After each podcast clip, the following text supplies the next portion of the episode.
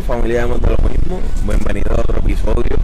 Saben que nos pueden conseguir en Instagram, Facebook, suscribirse bien importante al canal de YouTube, darle a esa campanita para que rápido que subamos contenido lo puedan cachar esos episodios y verlo donde usted le dé la gana. Y bien importante, una mención a Panadería Las Villas. Muchísimas gracias por ser parte de la familia de más de lo mismo. Si usted quiere un sandwichito, un café. Café, un café. Por ahí por la 172, en el cruce famoso subiendo para Sidra, y ustedes saben que allí pueden cachar lo suyo. Si están en el área pasando por ahí, el staff allí con mucho amor y cariño los van a atender. Ya hace el cafecito.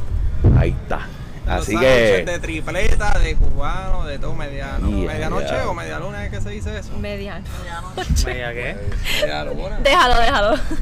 Medianoche fue lo que, lo que tuvieron Esta ayer. gente de Guaynabo de verdad que, que Dios. Fíjate, me, me gusta, me gusta que como que acá estamos los cagüeños. La, la- la, la mesa más linda, Mami, definitivamente. ¿dónde estamos hoy? Hablando de Cagua, estamos en el nuevo país, en la avenida de Geto, papá, donde todo comenzó, en la lomita de Charlie. Así que, Charlie, gracias por el espacio y también por estar aquí en, en tu negocio, Charlie, Gaby, o sea... Muchas gracias, hermano. Para mí, para mí es un honor o sea, te- tenerlos aquí, recibirlos. Este, nada más, aquí donde se janguea, donde ustedes mismos la pasan bien. Este, pues este es el área como tal donde nosotros, donde se janguea como tal. Este, mano, este, súper, súper proud Aquí en de tenerlos Cagua, aquí. aquí en Cagua y en Puerto Rico, la lomita de Charlie es... Esto es legendario, papá. Y en la avenida de Geto, man. o sea, el que esté por aquí y no haya venido a la, la lomita de Charlie, pues no... ¿Quién no sabe? Es raro, es Oye, raro, es ¿quién raro no el sabe caso. que la y, y el que esté en Cagua y no haya ido a la playa de Cagua también. Ay, Dios mío, de El balneario Norma Burgo. Eh, Oh, God. Mira, y me tenemos... dicen que es mejor que el de culera que. Mira, y casi no los presento a ustedes. ¿Verdad? Tengo a Gaba allá. En la otra cámara tenemos a Kevin y a Jan. En el estudio B, en el estudio B. Ah. Así que nada, vamos- a darle, vamos, este episodio va a ser un episodio bien, yo creo que de aquí se puede aprender a lo que es cómo, esto va a ser una clasecita de cómo correr un negocio familiar, eh, to- o, y un, además un negocio con trayectoria. O sea, pues, Trayectoria, así mismo, como tú dices, este, nada, esto empezó en el año 73. Este, con, mucha gente piensa que fue mi abuelo el que lo empezó, porque pues mi abuelo sí estuvo involucrado en el proceso, pero más bien quien empezó esos primeros dos, tres años de este negocio, que era un colmadito, como le decían antes, una barra mala muerte, colmadito, que había mucha gente mayor bebiendo, trovadores, mi abuelo tocaba cuatro, ese era el ambiente de aquí, pero más bien esto empezó por mi abuela. Mi abuela fue la que estuvo lidiando con el negocio por los primeros dos, tres años. Este, bre- ser una mujer para ese tiempo y bregar con borrachones en el 73 eh, debe haber sido bien divertido. Oye, y- Este, complicado. y estamos hablando de una época donde la mujer era la que se quedaba en la casa y el hombre el machismo lideraba una mujer detrás del counter en una barra. Eso es como Oye, peleando la jefa. Y peleando Exacto, con borrachos, o sea, teniendo que bregar con gente, mira, no, tú me pagas, tú te vas, este es mi negocio, o sea, tú tuvo que haber sido fuerte. Oye, y dándole instrucciones mayormente a, a los hombres. Claro, oye, y ya tú sabes que siempre venían los comentarios de vaya, el pitito. Ay, eso hasta- todavía estamos en el 2022 y todavía están, así que no me Exacto, sí, imaginar. todavía quedan algunos, pero imagínate ese tiempo que no hay cámaras, no hay las cosas que pasaban. Este, nada, este, mi abuela pues le metió mano aquí, después llega mi abuelo a ayudar, eh, pasan a, través de los años, este, pues obviamente mi papá le, porque esta, esta propiedad ahora mismo eh, no es lo que ustedes, no era lo que ustedes están viendo ahora mismo. Esto empezó bien pequeño, como dije, un colmado barrita bien pequeña. Este, la parte de atrás del colmado, barrita, ahí vivían mi, mi, mis abuelos y mis papás. O sea, que mi papá, mejor dicho. Entonces, él empezó como quien dice, chamaquito, desde los 13, 14 años, ayudando a mis abuelos, viendo el ambiente, ya a los 13, 14 años, por al lado de acá, ya le estaba sirviendo palos. Estaba en la brega. En la brega, en la barra, ayudando.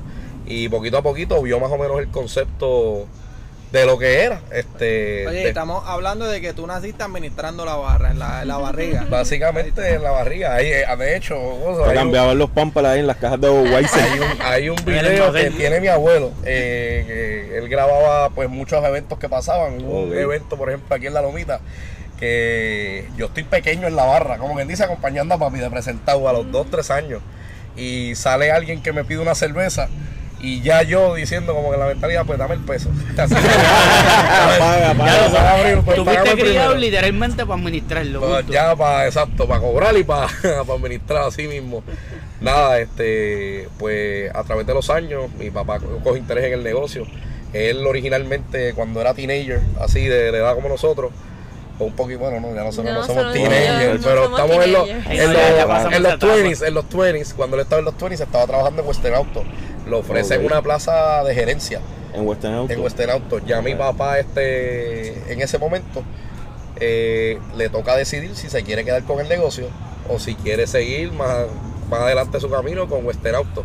Y mi abuelo ya le está diciendo, mira, me voy a retirar, así que lo que sea que vayas a decidir, Es ahora. Ah, es Es ahora. o nunca. Oye, y, y lo han sabido administrar porque la realidad del caso, yo me acuerdo hace unos 5 años atrás más o menos, 5 o 10 años, yo había pasado por aquí al frente y la realidad del caso es que no es nada comparado a lo que es ahora mismo. No, gracias a Dios hemos tenido un progreso brutal.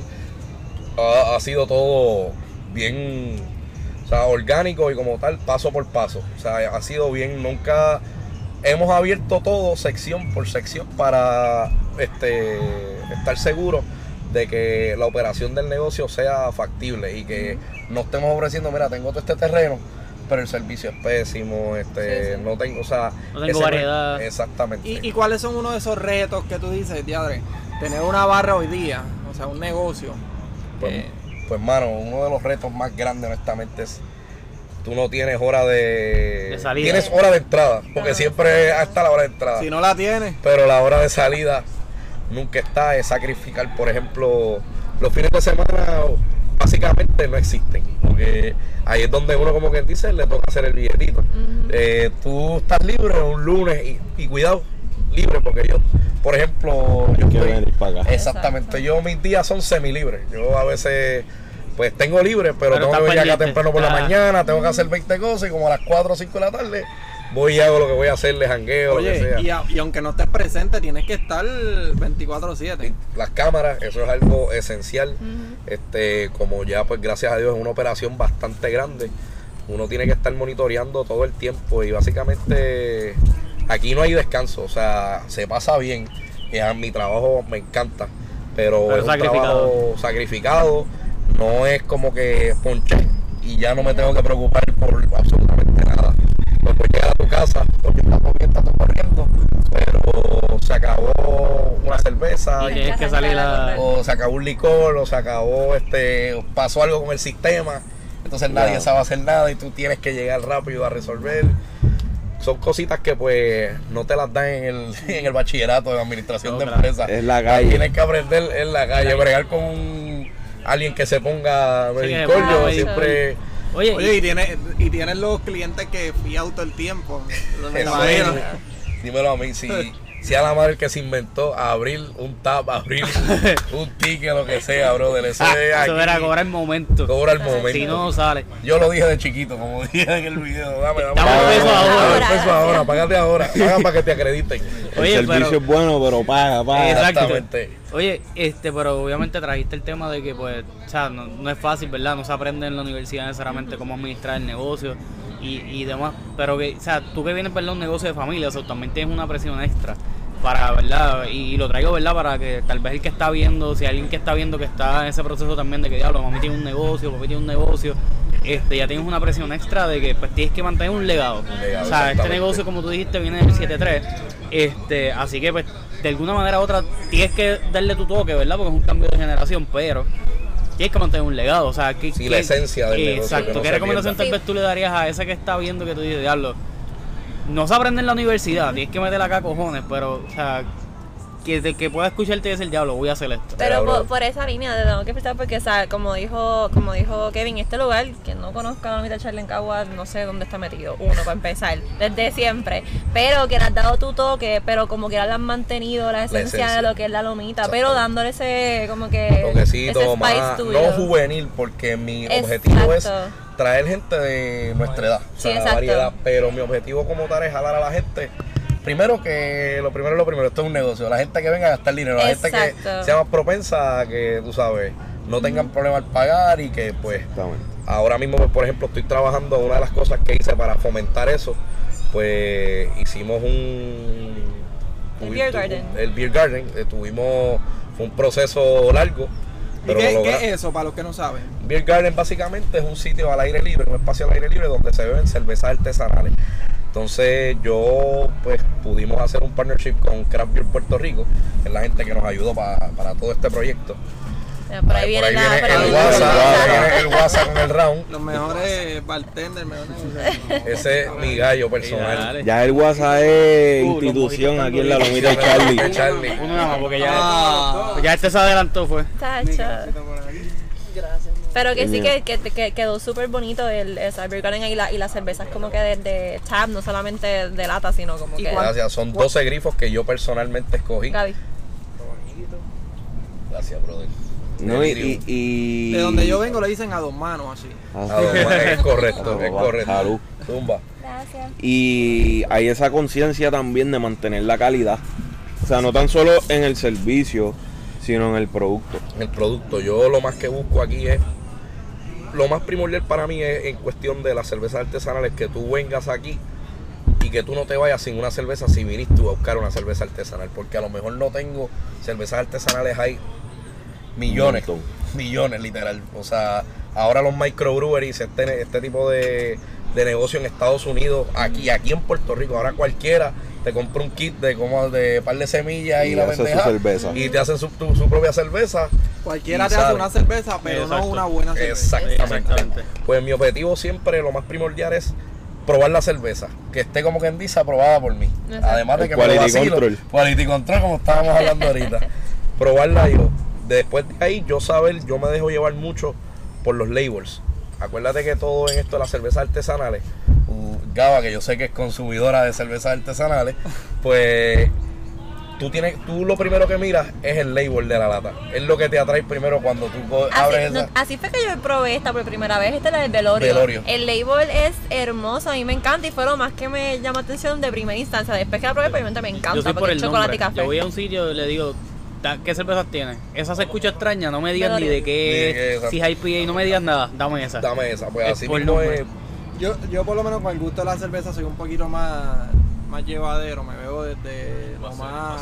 Desde una Cool Light a una Schaefer hasta. Este lo que, Ah, este lo es que bebe es este... Pero, pero, Una bush caliente. mira, pe- pero hablando de eso que tú trajiste, lo, oye, Bob Weiser, hablamos de eso en la temporada Pero hablando de eso que tú dices, The estamos... King of Beers. Por lo menos en cuanto a lo que tiene que ver la cerveza, estamos hablando ahora de que el marketing juega un papel importante. Sí. Definitivo, porque la etiqueta, como tú la diseñas, para, para esa parte. O sea, ¿cuál es una, eh, una etiqueta que tú has visto que te dice, wow, esa es la mejor etiqueta? Porque, y, y discúlpame, pero una etiqueta que yo he visto y me encanta es, si no me equivoco, una de las que bebe Gabriela y es la de El Velorio.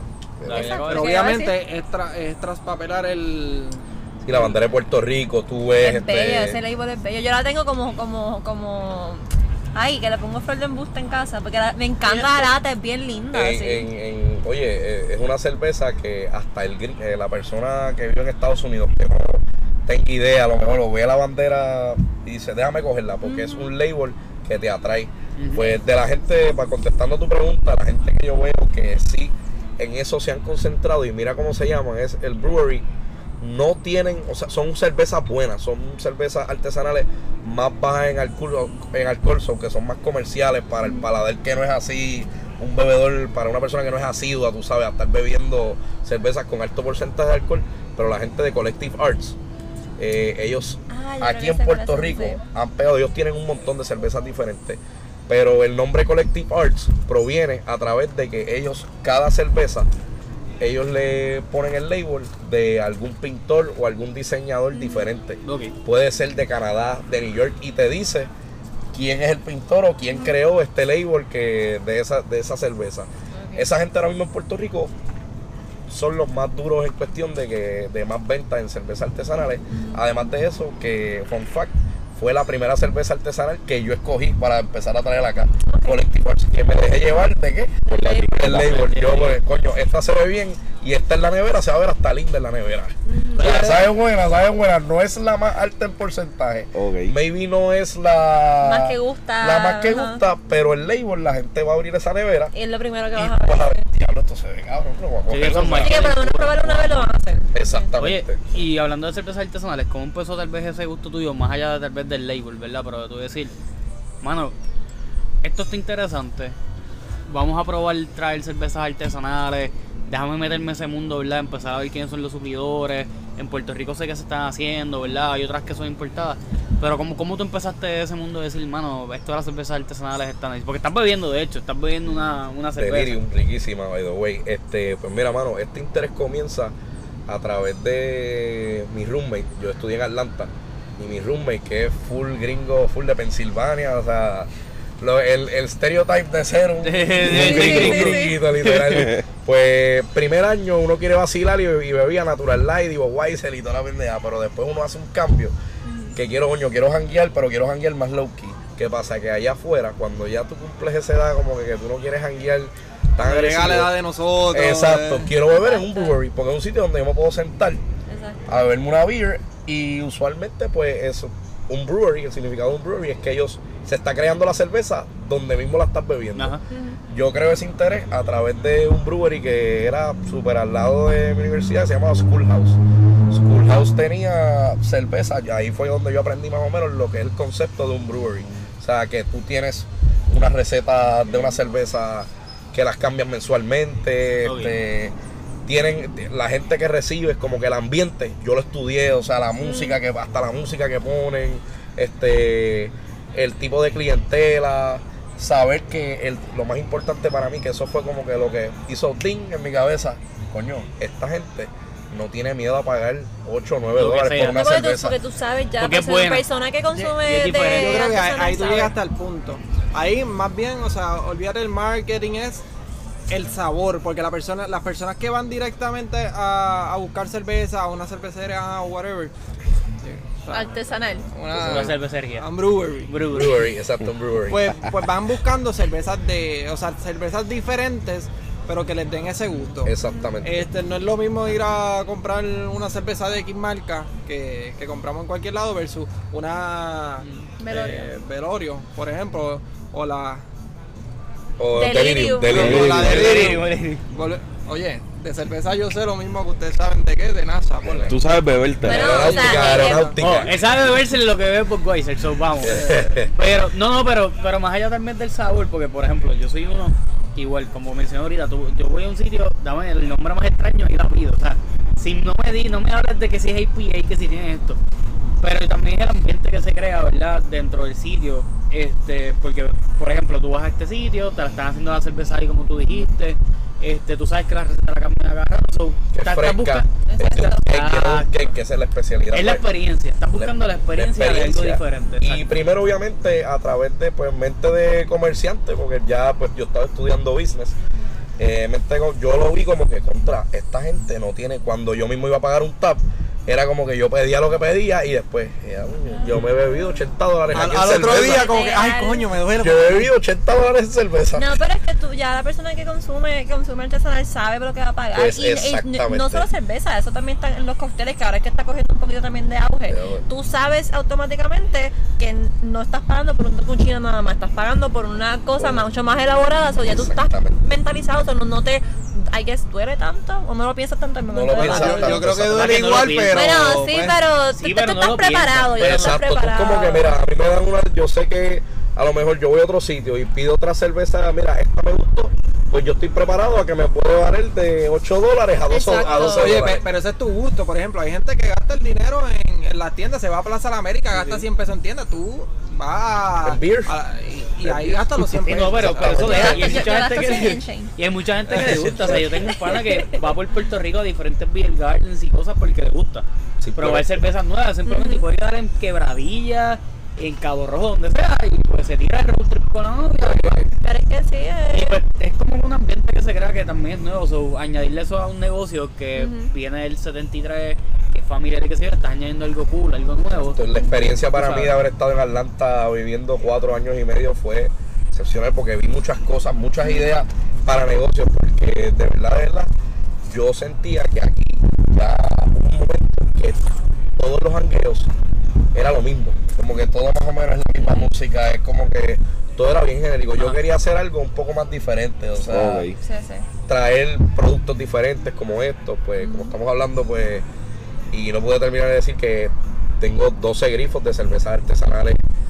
O sea, Son un nuevas, todas montón. que va- son Eso es 12. una buena selección ahí. Exactamente, son cervezas escogidas por mí que, o sea, tú puedes venir este mes y el mes que viene no van va. a ser las mismas. O sea, que yo las estoy todo el tiempo. Pero no me cambies esta, por favor. Sí, Velorio, por ejemplo, Esa esa- es- esos panas de ese concert que son de Atlanta, by the way, son de donde mismo yo estudié, de Atlanta.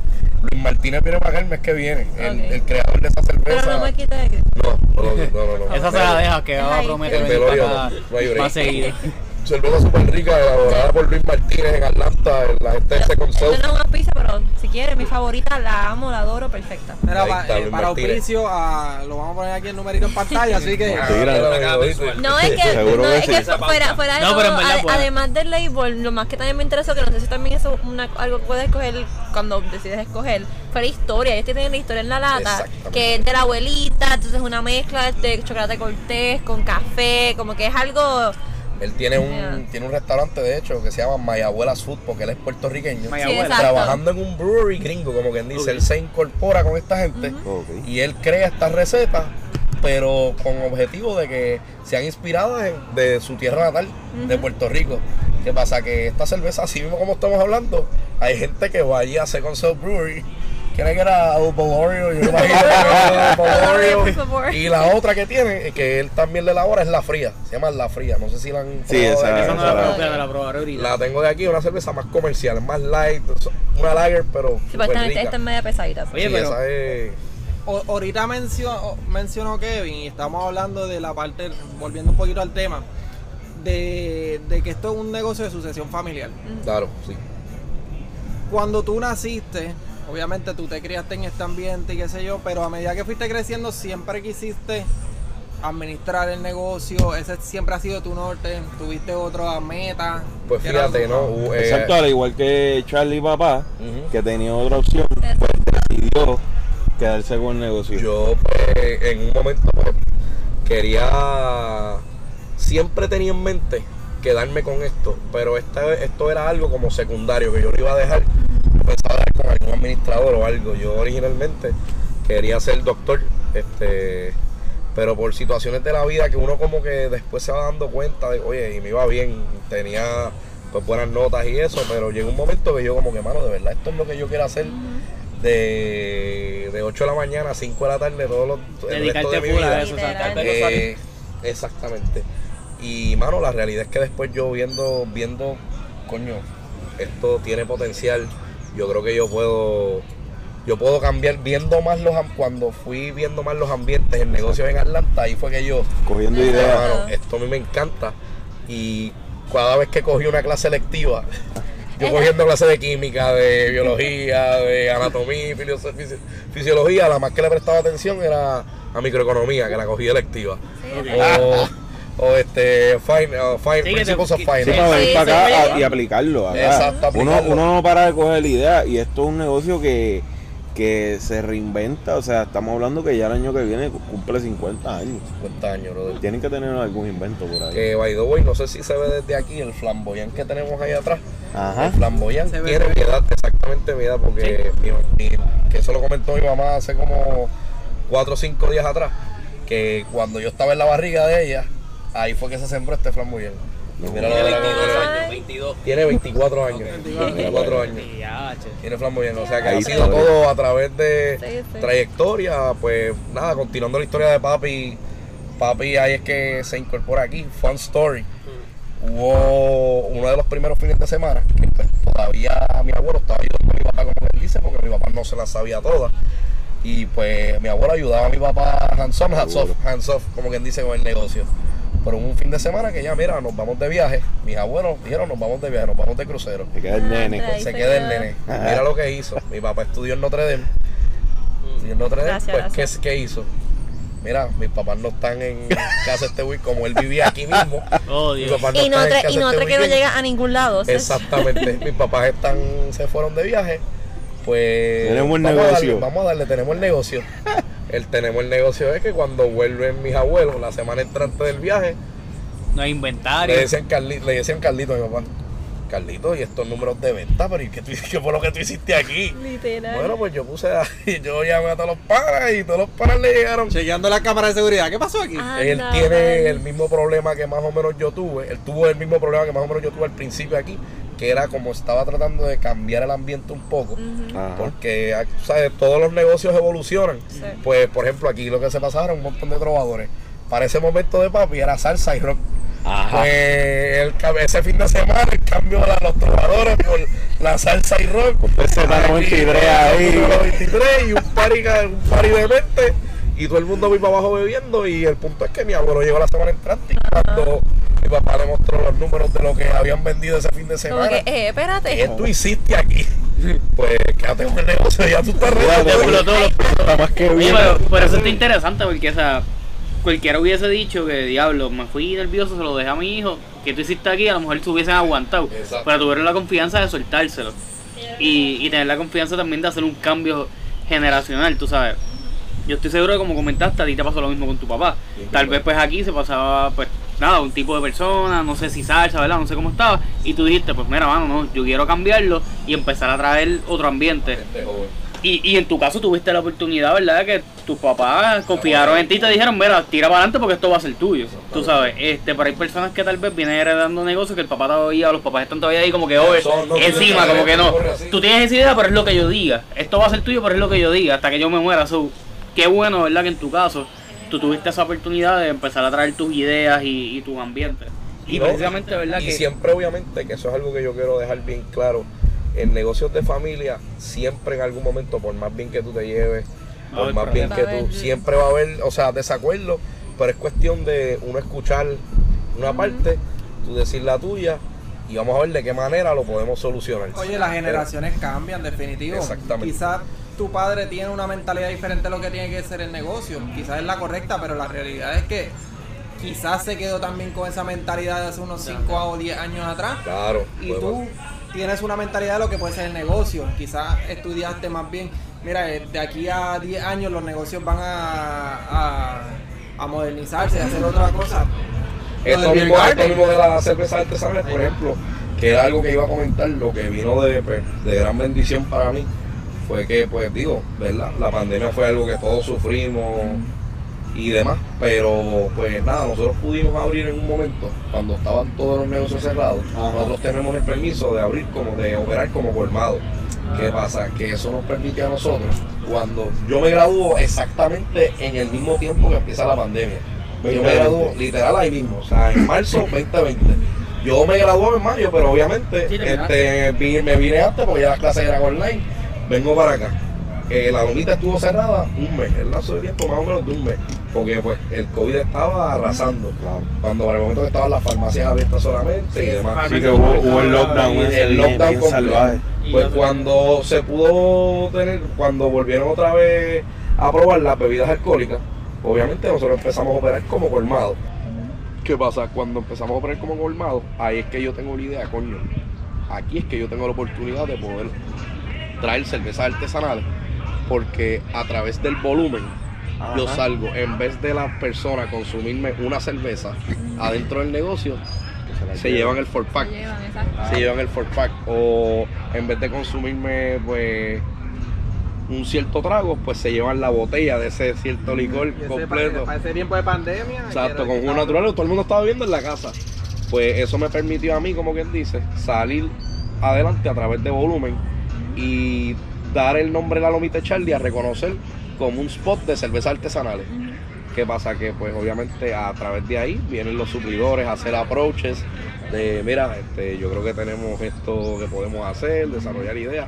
Ya yo tenía esto, como quien dice, esto era, esa- esto estaba Tú ya. en sabías, lo- lo, tú sabías lo que tú querías montar. Pero algún ese, ese momento- pensamiento crítico no lo tiene cualquiera. No, O sea, no. también. Y es un ojo, es el ojo de, de lo que ya tú conoces y ver entonces cómo yo lo aplico a lo mío.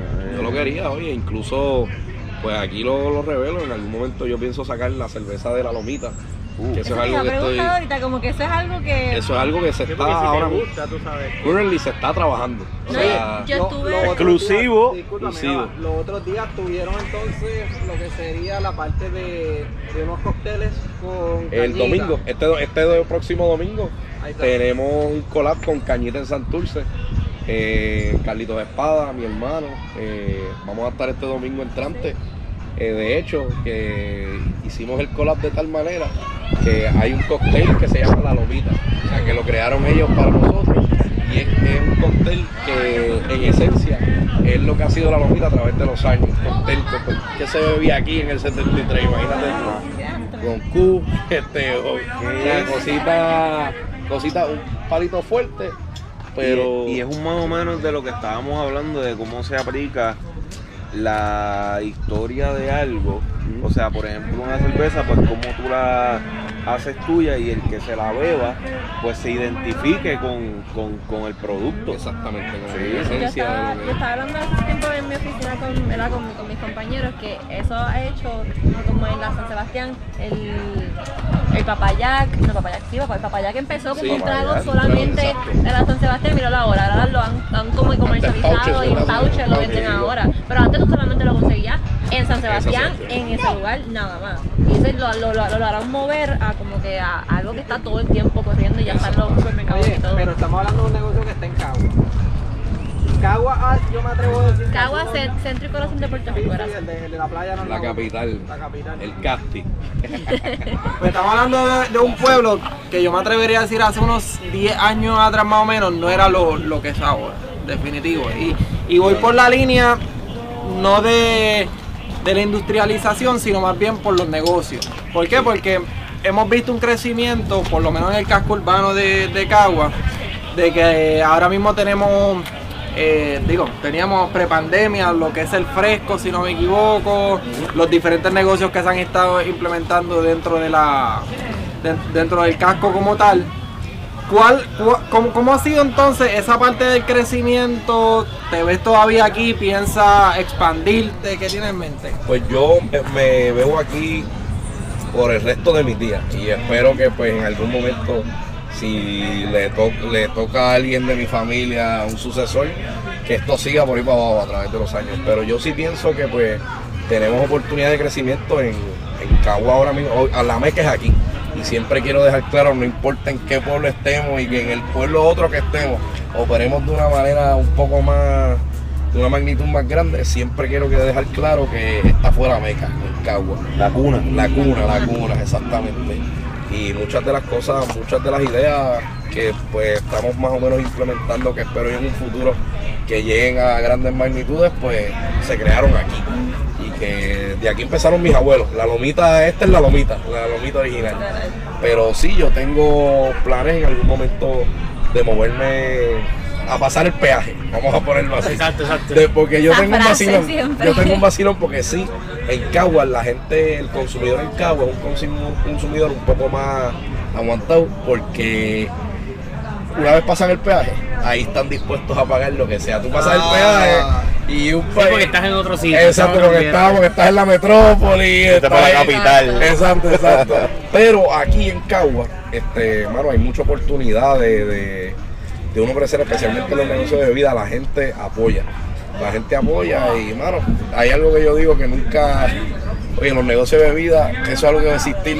Eso existe desde los tiempos de Jesucristo. Sí. Jesucristo bebía vino. Si no vi un vino, un par y lo de si no había, Jesús lo convertía el agua en vino. Oye, Ay, si no había exacto, eh, que no hay vino, tráeme aquí un galoncito de agua, algo tan histórico como en la última cena. ¿Qué se estaba bebiendo en la última El cena? vino, papá. Vino. El alcohol va a existir por el resto de nuestros Así días. es. No, y el compartir, tú sabes, el, el, el compartir, salir con amistades, distraerte, como tú dijiste, pues cuando estabas en Atlanta, pues estaba, en Pensilvania era Atlanta. Atlanta. Atlanta, Atlanta. pues ta- tú querías salir a hacer cosas diferentes, pues estás trayendo ese concepto acá, tú sabes. Exactamente. Eh, el que pues ya no es lo mismo y es lo que estaba hablando ya ahorita. Ah, hace poco estábamos en Bayamón y en Bayamón está sucediendo lo mismo, tú sabes. Hay diferentes negocios que están trayendo diferentes conceptos para traer algo diferente y la experiencia. No importa cuánto pagues del trago, ya más allá de que pues estoy buscando la cerveza a peso o el happy hour. Dame la experiencia de poder ir a un sitio diferente, encontrar algo que no encuentro en todos lados, de tener musiquita, tú sabes. Trayendo eso al tema, pues, yo ahora mismo tengo amigos que janguean, que vienen desde Dorado. O sea que tú- para mí es un honor recibir gente de Dorado. O sea que tú vas desde Dorado para acá, recibir gente, o sea, tanto negocio que hay en Guaynabo.